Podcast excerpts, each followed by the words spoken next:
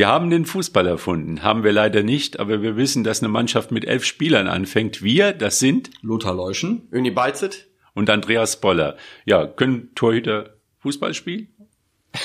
Manchmal ja, leider. Streiten die Gelehrten, ne? Also in den letzten Jahren immer mehr, würde ich sagen. Ja, das stimmt schon. Also, wir haben, also Willst du das verraten, was da am Samstag passiert ist? ja, ich glaube, ist bekannt in Wuppertal, glaub, dass, der gelesen, ne? genau. dass der WS vielleicht, vielleicht seine Wintermeisterschaft halt äh, eben dann doch nicht schaffen wird, weil ein Torhüter in der Nachspielzeit, also sozusagen in der letzten Aktion des gesamten Spiels, das Tor gemacht hat zum 1 zu 1, Alexander Sebald, ja, und dann werden Erinnerungen wach, also an Torhüteraktionen, die auch recht spektakulär waren. Aber es, es tut ja meistens weh, wenn Torhüter Tore schießen, weil beim 0 zu 4 kommen die nicht aus dem Kasten raus. Da sind die wahrscheinlich viel zu faul, um die 90 Meter nach vorne zu laufen. Die kommen halt immer dann, wenn es brenzlig ist. Und das genau. war es natürlich in, in Rödinghausen. WSV führt 1 zu 0 nach dem späten Tor von Roman Prokop. Alles jubelt und man hat so ungefähr, man, man, man sieht schon die, die Kerzen äh, am Weihnachtsbaum brennen äh, und liegt unterm Weihnachtsbaum als Tabellenführer.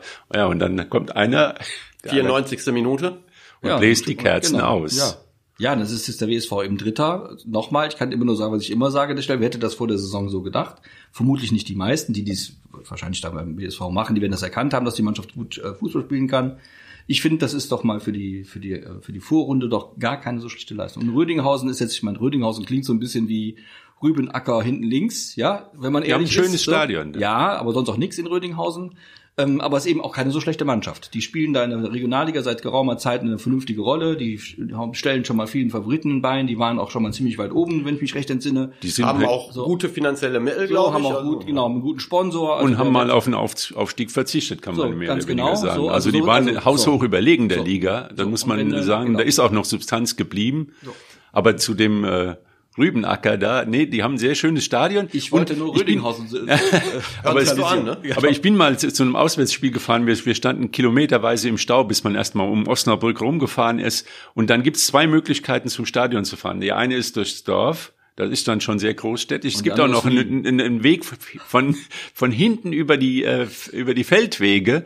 Und dann ist man ungefähr 300, Navi sagt 300 Meter noch bis zum Stadion. Es ist nichts zu sehen. Es ist nichts zu sehen, außer Wiesen, Kühne und äh, schöne Welt. Und dann kommt man über eine Kuppe und dann ist da... Ist ich wollte auch Rödinghausen gar nicht diskreditieren. Ich wollte nur sagen, dass, dass man Rödinghausen nicht mit Spitzenfußball verbindet. Aber die sind so schlecht nicht. Und der WSV hat da 1-1 gespielt. Unglückliche Umstände. Ärgerlich, dass der Torhüter des, des, der Rüdinghauser in der Nachspielzeit noch ein Tor erzielt. Das ist wirklich ärgerlich, passiert aber leider Gottes im Fußball öfter. Das haben wir auch schon öfter erlebt, von, auch von noch prominenteren Torhütern. Es gab sogar welche, die konnten gut Elfmeter schießen. Ja, da gibt es einige, ja. So, und das ist einfach so, und da muss man doch an der Stelle mal sagen, das wird trotzdem eine gute Vorrunde und wir können doch wirklich zufrieden sein. Jetzt kommt eine ganz steile These, das 1 zu 1 war vielleicht das Beste, was dem WSV passieren könnte. Denn wenn man so in die Geschichte des WSV zurückblickt, so Wintermeister, so Weihnachtsmeister, das hat das sind nie, viele, Dinge, das viele hat, komische Dinge geschehen. Das hat nie gut getan. Es hat sehr oft gegeben sogar. Ja, ja, aber auch mit sehr komischem Ausgang zwischendurch. Ob das äh, nicht so gut ist oder so gut ist, weiß man erst am Ende der Saison. Aber wir hatten ja in den letzten Wochen immer wieder über WSV gesprochen, hatten gesagt, wäre schon ein super Erfolg, äh, wenn äh, der Wuppertaler SV im Winter äh, Distanz, Schlagdistanz hätte zum ersten, zum zweiten oder wie auch immer und da ist der WSV. Ja, und da kann es vielleicht ein Vorteil sein, dass man nicht ganz oben steht. Also ich erinnere mal an das Aufstiegsjahr äh, mit Georg Kress in die Regionalliga aufgestiegen, Regionalliga damals noch äh, drittklassig. Genau dann Topspiele gemacht gegen St. Pauli und, und die, die Liga aufgemischt, in Braunschweig gewonnen. Und dann gab's die Winterpause, dann gab's ein, ein, ein Freundschaftsspiel gegen Bayern München vor ausverkauftem Stadion, glaube ich, zum letzten Mal in der Geschichte des Stadions am Zoo. Ja, und dann gab's noch einen Auswärtssieg auf St. Pauli und dann gab's leider nichts mehr. Dann ist die Sache leider äh, dahingegangen. Und eine zweite Geschichte, glaube ich, die war noch gravierender. Ähm, Regionalliga-Tabellenführer, Pokalspiel gegen Bayern München und dann auch äh, mit neuen Spielern dann äh, nach, nach Düsseldorf gefahren, die Tabellenführung wieder abgegeben nach der Winterpause und dann war eben auch wieder Licht aus. Genau das geschieht jetzt gut was Essen und Preußen Münster ist auch nicht stabil und wer steigt dann auf? Wir dürfen mal raten. Aber Uni, glaube ich, du hast das auch schon mal erlebt mit dem. Ja, in der Saison 14, 15, als äh, Thomas Richter Chef, Cheftrainer war, in der Oberliga-Saison und ich sein Co-Trainer war, waren wir auch äh, nach der Hinrunde im Winter Tabellenführer. Ich meine mit drei Punkten Vorsprung. Und am Ende der Saison hatten wir elf Punkte Rückstand auf SVG Felbert. Also äh, hat uns nicht gut getan. Aber was tut da nicht gut? Also das wäre jetzt mal vielleicht mal ganz interessant. Wird da zu viel drüber geredet? Wird da Druck aufgebaut? Setzt sich die Mannschaft selbst unter Druck? Versucht man da noch zu verstärken, was gar nicht zu verstärken ist? Ich glaube, es setzt sich so ein bisschen was im Kopf fest. Wir haben ja schon was erreicht. Dabei hat man ja überhaupt noch nichts erreicht. Genau. Und ähm, das könnte, äh, ist spekulativ, aber im Nachhinein mit den Ausschlag gegeben haben, dass die Vorbereitung in der Winterpause nicht so gut war, wie sie hätte sein äh, müssen, weil man vielleicht so im Hinterkopf hatte, wir sind ja Tabellenführer, wir sind auch mal auf dem richtigen Weg und der Tabellenzweite SVG Felbert in dem äh, äh, Zusammenhang hat vielleicht so das Gefühl gehabt, oh, wir sind drei Punkte dahinter und wir müssen jetzt eine super Vorbereitung machen, damit wir auch gewappnet sind für die Rückrunde. Und dann sind wir ganz schlecht in, ins neue Jahr reingekommen, haben Punkte verloren und am Ende war Herbstmeisterschaft ist auch nicht ganz so angenehm, glaube ich, kann ich mir vorstellen, weil dann bist du plötzlich in der Situation, gejagt zu werden. Jedes Spiel, was du verlierst, ist dann wirklich, verlierst du doppelt. Du verlierst es nicht nur einfach, sondern du verlierst es gleich doppelt, weil der Abstand zu deinem Verfolger ähm, enger wird, dann ist die, das die Nerverei auch größer, glaube ich, bei den Spielern. Ich glaube, es gibt nur eine Mannschaft, einen Club in Deutschland, der relativ routiniert Herbstmeisterschaft kann und der heißt Bayern München. So sieht's aus, ja. Und das wird dies Jahr wieder so sein. Ich glaube, wir haben es ja vor der Saison vorausgehabt, war jetzt aber auch nicht so schwer. Das brauchen uns auch nicht auf die Schulter zu klopfen. Das ist einfach so, die sind es aber auch gewöhnt, die sind gewöhnt, gejagt zu werden und entsprechend sind die auch stabil. Selbst wenn sie nicht stabil sind, sind sie noch so stabil, dass der zweite sechs, acht Punkte wegbleibt. Das, das ist, ist dann einfach so. deren Anspruch. Die, genau. Äh, das ist eine ganz andere Nummer. Also ganz wichtig ist auch für den WSV, wie über den Winter kommt. Wir wissen alle, wenn es äh, hier schlechte Wetter, äh, Witterungsverhältnisse gibt, dann spielen wir an der Oberbergischen Straße auf dem Freudenberg und sonst noch äh, sonstige Berge hier in Wuppertal. Und meistens ist es äh, ganz schwer, mit den äh, da einen gescheiten Trainingsplatz zu finden. Und damals auch in der Regionalliga-Saison da war, glaube ich, der Björn Mehnert noch als Spieler unterwegs und, und der Georg Kress war der Winter hart und es ist sehr wenig trainiert worden, weil eben immer wieder die Plätze äh, nicht bespielbar waren, man ist durch die Gegend gefahren. Ich kann mich erinnern, der WSV ist manchmal nach Aalen gefahren zum Trainieren. Also das ist dann unvorstellbar. Ähm, aber es ist, äh, jetzt haben wir, glaube ich, bessere Bedingungen, mehr Kunstrasenplätze. Aber das, wie gesagt, der Winter ist immer für den WSV noch was anderes. Aber ich denke auch ein, ein, ein Nachteil ist es, wenn man oben steht, ist natürlich, dass die Konkurrenz, die jetzt zum Beispiel Essen oder ja Münster, wenn die jetzt drunter stehen, jetzt einen Abstand hätten, die würden ja auch noch mal vielleicht was mobilisieren, ja. würden sagen, ah, wir müssen noch aufholen, wir haben noch, die würden vielleicht noch mehr reinpacken in ihre Mannschaft und sich noch mal verstärken. Da ist die Motivation dann noch mal mehr zu machen, vielleicht noch größer, als wenn man äh, Platz an der Sonne steht. Muss aber jetzt auch nicht unbedingt dann von Vorteil sein, wenn man noch mehr draufpackt. Okay. Also äh, ist so, aber ich denke, man, man weiß erst am Ende der Saison, äh, wenn, wenn die Tabelle klar ist, nur für den WSV ist das ja, da schließe ich mich äh, Lothar an, im Moment eine super Situation. Absolut. Also, ich finde es total komfortabel. Ein Punkt dahinter ja. ist und äh, alle, die gedacht haben, Essen und Preußen Münster ziehen einsam ihre Kreise, sind alles bessere Bilder, das tun sie nämlich gerade nicht. Auch Essen nicht. Auch Essen ist nicht so stabil, wie alle denken. Die, die verlieren noch nicht häufig, das weiß ich wohl.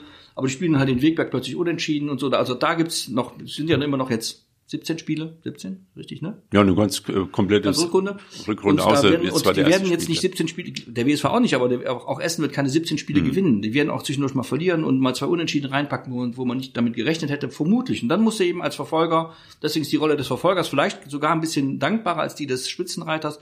Da muss er halt in dem Moment da sein und dann die, die, die, äh, die, die kleinen Schwächen nutzen. So. Und das Spiel am Samstag in Rödinghausen, wenn man ganz ehrlich ist, Rödinghausen hat zweimal den Pfosten oder beziehungsweise Latte getroffen. Genau auch wenn der WSV in Überzahl war, das war jetzt kein Spiel, wo man sagen muss, äh, hier müssen wir die drei Punkte mitnehmen. Äh, natürlich ist es in der Art und Weise dann äh, 94. Minute, äh, der äh, gegnerische Torwart macht den Ausgleich, ist es natürlich äh, ein bisschen unglücklich, auch ärgerlich, aber die handelnden Personen, Küsters und auch Menat haben ja auch klipp und klar gesagt, der Punkt ist im Endeffekt auch irgendwo äh, Gewonnen, ne? gerecht, ne? also deswegen. Aber es passiert, es passiert halt immer wieder, diese Situation kennt jeder, das gibt dann so ein, irgendwie so einen Schreckmoment, warum auch immer, man müsste das wahrscheinlich mal als Trainer dann psychologisch mit den Spielern aufarbeiten, ah, oh, der Torwart kommt vom Gegner, kommt auch noch rein, was ja in der Situation auch Quatsch war, weil es war damit Gleichzahl äh, an Feldspielern, ja, ja. aber es, es passiert immer wieder, es sorgt für Unruhe, dann kommt, fällt der Ball dem auch auf den Kopf ähm, und irgendwo, aber die Situation haben wir schon in ganz anderen Spielen. Ich denke an, den, an Jens Lehmann, der genau. das sozusagen die Mutter aller Torwarttore geschossen.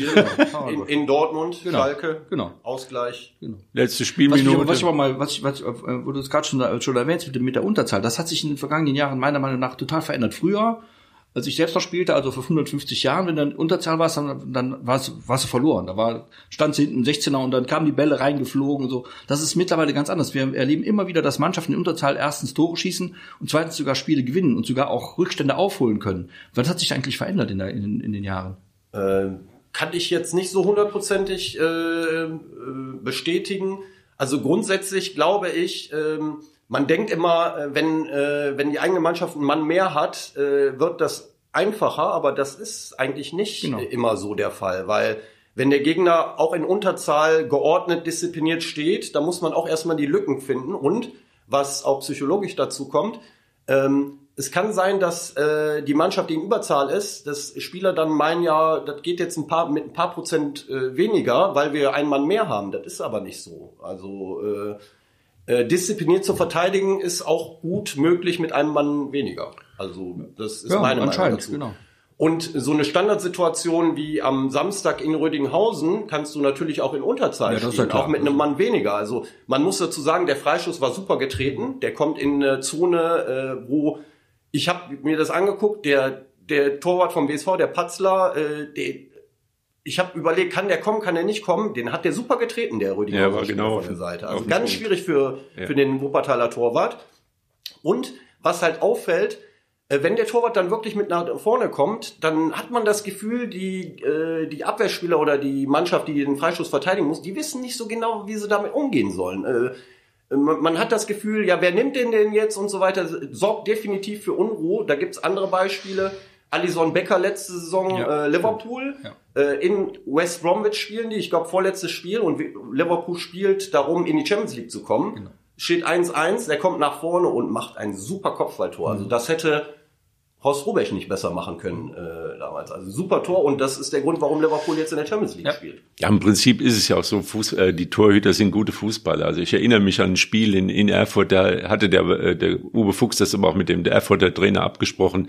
Da durfte der Christian Mali die letzte Halbzeit als draußen spielen. Das war jetzt nicht, um den Gegner zu verarschen, es ging um nichts mehr. Und, aber man hat gesehen, der kann kicken, er kann Bälle festmachen, der ist torgefährlich. Guter linker Fuß. Guter linker Fuß. Ja, also der Bob, der, den konnte man auch vorne gebrauchen. Die meisten Torwarttore fallen ja nach Standards und ähm, viele nach, auch nach Freistößen. Also es gibt, da gab da Spezialisten weniger in Deutschland, aber in Südamerika. Südamerika, ja. Äh, Rodrigo Ceni, sagt dir der was, der Name? Nee. Äh, Lothar? Nee, ich, kann, ich weiß ich, ich Also der hat wie viele Tore geschossen per Freistoß? Elf Meter? Ich glaube 131. 131 Tore. ich kenne kenn nur noch Chilaver, war der nicht auch sein? Chilaver, Chilaver auch, genau. äh, Linksfuß, ja. haut die Dinger in den Winkel rein, aber Ceni rechts. mit rechts und Freistoß. Oh, man, also, es wundert mich jetzt nicht, dass ich habe noch keinen, Stor keinen Torwart gesehen, der sich in ein Angriffsspiel eingeschaltet hätte, also im laufenden Verkehr. Also, ja, das äh, Eguita darf man nicht vergessen. Ja, stimmt. Der hat, ja gut, der hat über 60 Meter vor Tor gestanden und sehr oft bestraft worden. Und er ist bestraft worden und äh, auch wenn das jetzt vielleicht nicht zu dem Thema gehört, eine der besten Aktionen geliefert, die es jemals gab, meiner Meinung nach, der Scorpion Kick auf der Linie in ja. Wembley 100.000. Ja, ja, stimmt. Und äh, da schießt ein Engländer aufs Tor und der holt den äh, raus, mit, ja. mit der Hacke, also ihr kennt die Szene, oder? Ja, ja, klar. Also, äh, okay, passt aber nicht ganz rein, wollte wenn, ich nur noch mal erwähnen. Wenn, weil, aber wenn es schief geht, aber was schief gehen aber kann. wenn es schief geht, dann schief, es ja, aber und, ist nicht und, schief gegangen. Und ein Beispiel, was schief gehen kann, wenn es schief geht, ja. äh, das ist der berühmte Elfmeter von Herrn Butt, der ja absoluter Spezialist war. Ich glaube, hat 21 Bundesliga-Tore, wird auch Mag ewig, sein, ja. ewig unerreicht bleiben. Aber einen hat er gegen Schalke geschossen und dann gibt's eine Szene, er eiskalt verwandelt. Mit rechts, links, unten ins Eck. Dann fängt er an, die Gratulationskur fängt schon in der ja, gegnerischen Hälfte an. Rückweg, ja. Auf dem Rückweg trifft er noch Bekannte, Novotny und alle ich sind glaub, begeistert. Hat noch auf die Tribüne gewunken. Ja, ja mindestens noch alle Verwandten und, und Freunde noch gegrüßt, aber äh, der Hanke hat den Anstoß gemacht. Mike Hanke, ja. Mike Hanke. Ja. Und, ja, also ich glaube, der war am 16er und dann stand aber keiner mehr zum Gratulieren, sondern da flog der Ball vorbei.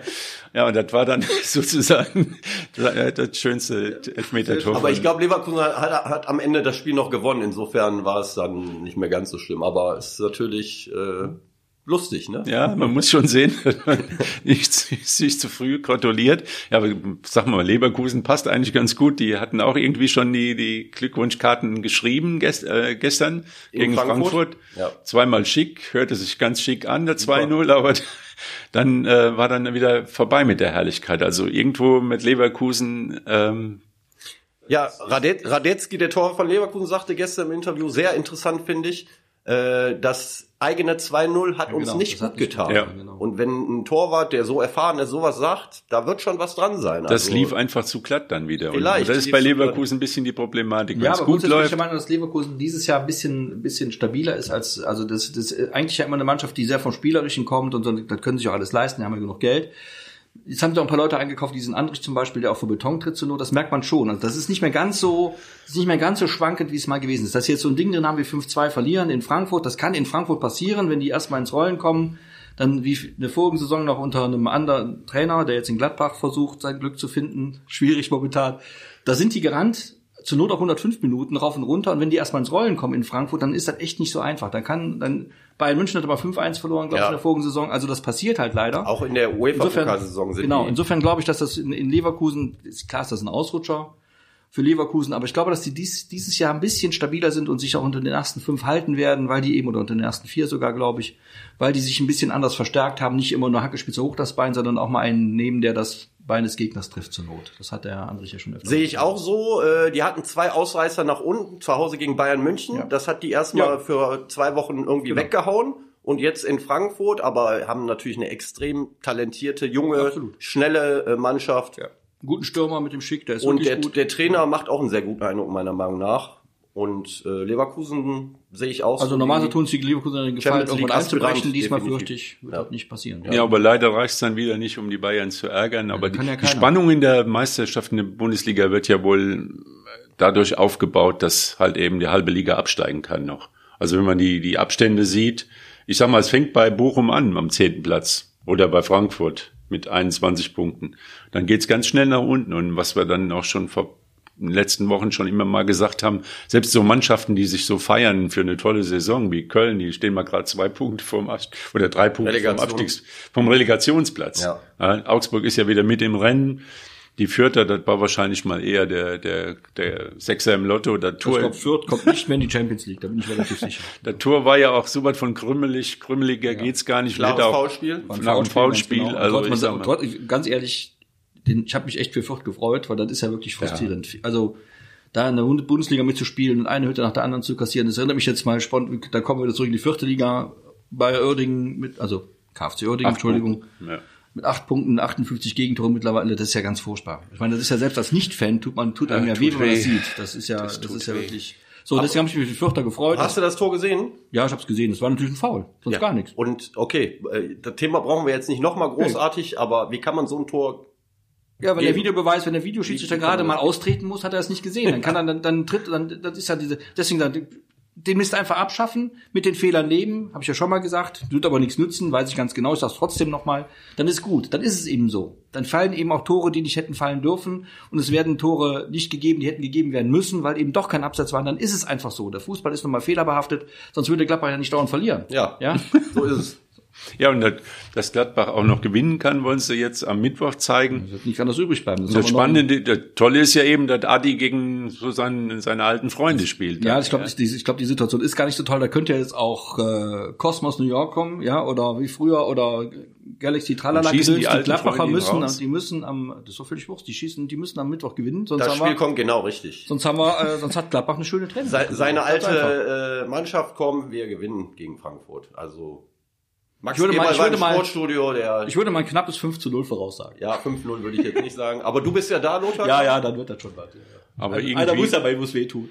Irgendwie spiegelt die Tabelle ja auch wieder, was man im Moment von der Bundesliga zu erwarten hat. Das ist so viel gehobenes bis äh, eben das, weniger gehobenes Mittelmaß. Ja, es hat aber viel auch mit den Umständen zu tun. Man muss das schon, ich glaube, dass das schon mittlerweile auch diese ganze Corona-Nummer, dieses, dieses rein in die Kartoffeln, raus aus den Kartoffeln mit Zuschauern, ohne Zuschauer, da geimpft, da nicht geimpft, da in Quarantäne, da nicht, da sieben Spieler ersetzen, da zwölf, da keinen. Das, diese ganze Saison ist einfach ein einziges Durcheinander und dann sieht man wieder mal, was man eben immer sieht in der, in der Fußball-Bundesliga. Da muss doch eben in so einer Situation einen nicht nur sehr guten, sondern sehr, sehr guten Kader haben, dann kannst du das alles wegatmen. Und es gibt in der Bundesliga nur eine Mannschaft, die das kann. Die steht an der Tabellenspitze, da wird es auch stehen bleiben, so leid man das tut. Das ist einfach so. Das wird die zehnte Meisterschaft in Folge. Danach können wir uns ja nächstes Jahr dann über Basketball unterhalten oder sowas. Weil das ist Sie, ja dann sieht man ja an Ja. daran, wer ist in der Champions League weitergekommen? So. Nur der FC Bayern so. und das der ist Rest einfach spielt und das ist Europa so, League. der, der ganze Rest ist eben dann in der Das- gemessen daran ist in der Bundesliga eben schon die zweite Liga. So. Ja, das ist jetzt die Wahrheit. Das ist sozusagen Ja.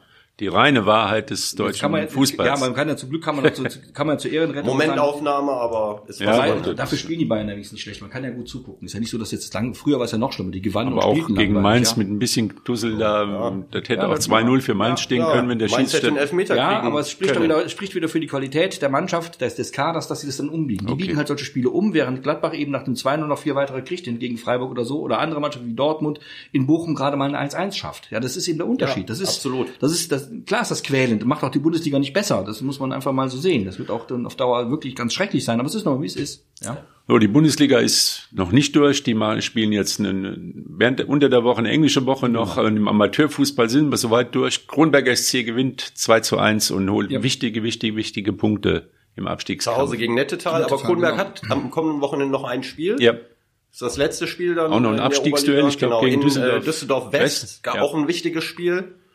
Und die Tendenz ist ja ganz gut bei, bei Kronberg. Also äh, wir haben jetzt auch gut gepunktet in den letzten Spielen. ja und vor allem die, die Gegentore mal abgestellt. Die ja, Gegentore vielen. abgestellt und wahrscheinlich auch, äh, so wie man mitbekommt, halt auch ein bisschen so von der äh, Spielauffassung ein bisschen was geändert, äh, ein bisschen aktiver selbst nach vorne, nicht immer nur halt gegen den Ball, wie man so schön sagt, also dass man abwartet und guckt, was der Gegner macht.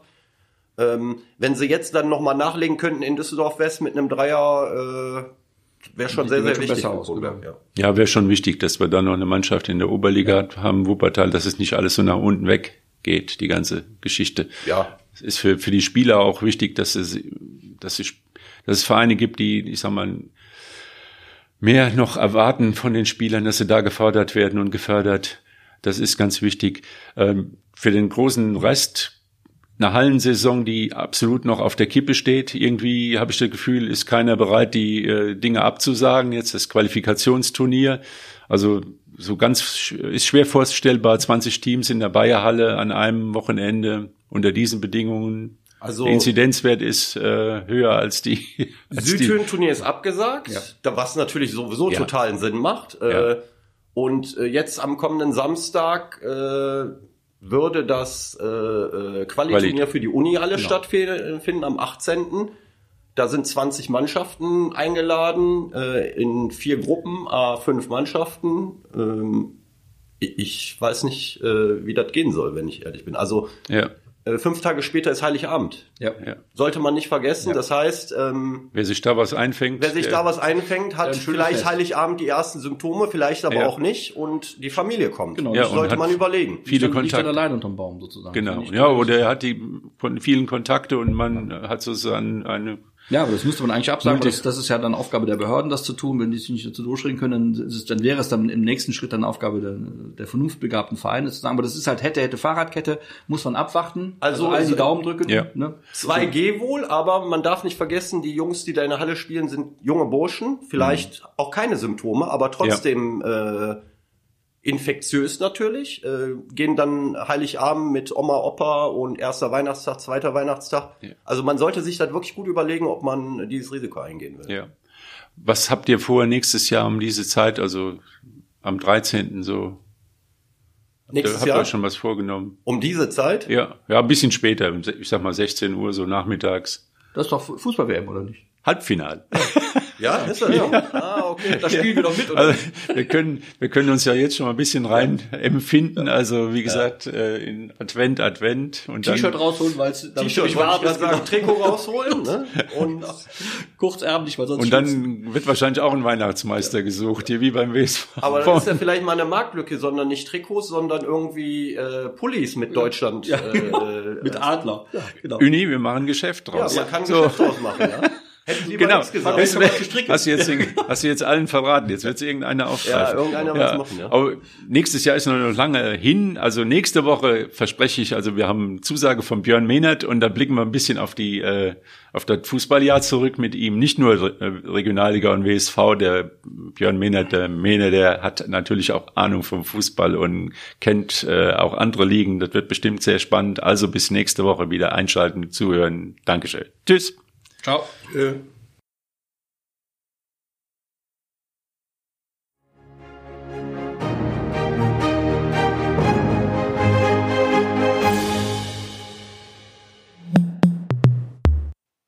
Dies ist ein Podcast der WZ.